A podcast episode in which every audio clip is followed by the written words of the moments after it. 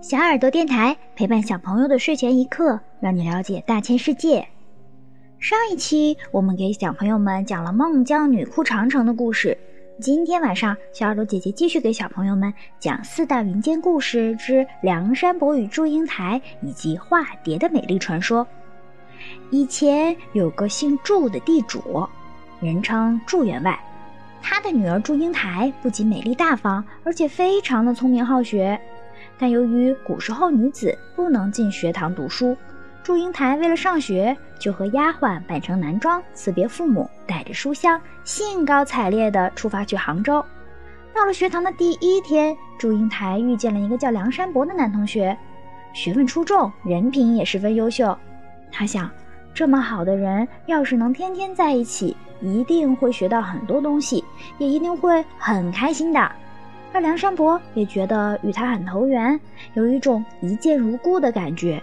于是他们常常一起诗呀、文呀，谈得情投意合；冷呀、热呀，相互关心体贴，促膝并肩，两小无猜。后来两人结拜为兄弟，便是时时刻刻形影不离。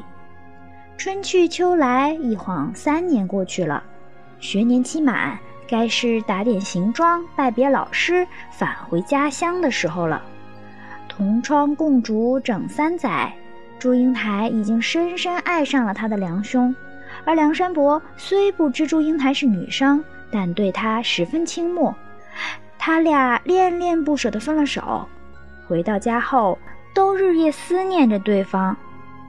几个月后，梁山伯前往祝家拜访。结果令他又惊又喜，原来这时他见到的祝英台已经不再是那个清秀的小书生，而是一位年轻貌美的大姑娘。再见的那一刻，他们都明白了彼此之间的感情早已是心心相印。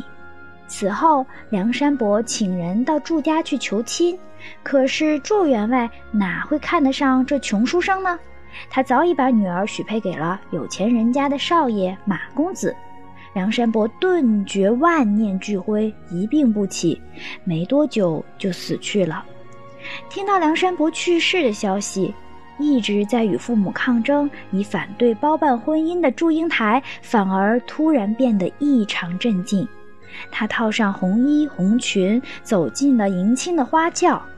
迎亲的队伍一路敲锣打鼓，好不热闹。路过梁山伯的坟前时，突然间飞沙走石，花轿不得不停了下来。只见祝英台走出轿来，脱去红装，一身素服，缓缓地走到坟前，跪下来放声大哭。霎时间，风雨飘摇，雷声大作，轰的一声，坟墓裂开了。祝英台似乎又见到了他的良兄那温柔的面庞。他微笑着纵身跳了进去，接着又是一声巨响，坟墓合上了。这时风消云散，雨过天晴，各种野花在风中轻柔地摇曳，一对美丽的蝴蝶从坟头飞出来，在阳光下自由地翩翩起舞。梁山伯与祝英台，梁祝传说。是我国最早具辐射力的口头传承艺术，也是唯一在世界上产生广泛影响的中国民间传说，被称为“东方的罗密欧与朱丽叶”。这个故事表达了古代人民对自由美好生活的向往，对婚姻自由的追求，被誉为爱情的千古绝唱。从古到今，无数人被梁山伯与祝英台的凄惨爱情故事所感染。常常会有小朋友问小耳朵姐姐：“他们俩真是化成蝴蝶飞走了吗？”其实这只是古代人们对美好的一种向往。